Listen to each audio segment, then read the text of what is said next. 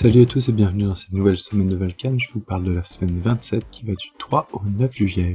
Donc une semaine plutôt dense euh, en termes professionnels pour moi. Donc au niveau projet, j'ai avancé sur absolument rien du tout en perso.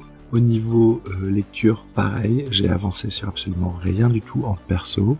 Vous savez, c'est des semaines où euh, bah, on lit trois pages et on s'endort comme une, comme une masse sur l'oreiller. Bah voilà, c'est exactement ça. Euh, je sais pas si vous connaissez ça, les, les rushs euh, de juillet où tout le monde cherche à mettre en avant son sujet et qu'il soit réglé avant qu'il parte en vacances pour août. Donc voilà, je suis un peu dans, dans...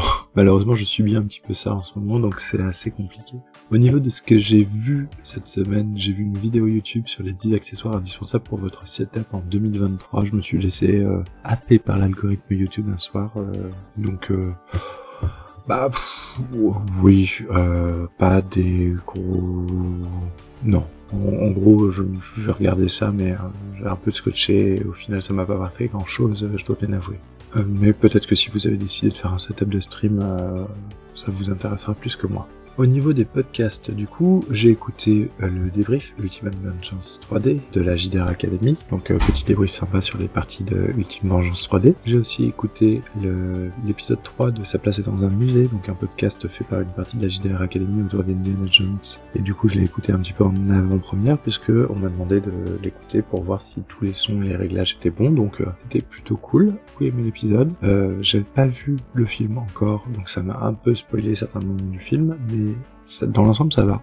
Je m'attendais à plus de spoil et surtout, bah, euh, la vie a l'air un peu mitigée, mais euh, dit que ça reste du Indiana Jones, donc euh, ça m'a donné encore plus envie d'aller le voir et de me faire mon propre avis. Au niveau des autres podcasts, bah, écoutez, moi j'ai écouté que du Real Life cette semaine. J'avais besoin d'un podcast un peu feel good, un peu bon esprit pour m'aider tout au long de la semaine, donc j'ai profité de cette semaine qui est plutôt dure intense bah, pour rattraper mon retard sur Real Life. Donc euh, j'ai écouté Gagner du temps et peut-être faire du sport. J'ai écouté euh, Bureau vert, le français va très bien merci. J'ai écouté Bujo, Expédition Zéro Pau et la semaine de 4 jours. J'ai écouté euh, le séminaire dans la boue et chat de météo au quotidien. Et j'ai découvert en plus que Guillaume Vendée avait fait un petit clin d'œil au podcast de la semaine de Valkan dans son épisode 135. Donc merci encore Guillaume pour ce, ce, ce petit clin d'œil et ça me fait très plaisir et sache que je rattrape mon retard sur tous les re-life que j'ai. C'était euh, assez intense comme semaine. Si vous ne connaissez pas Relife, donc Relife c'est un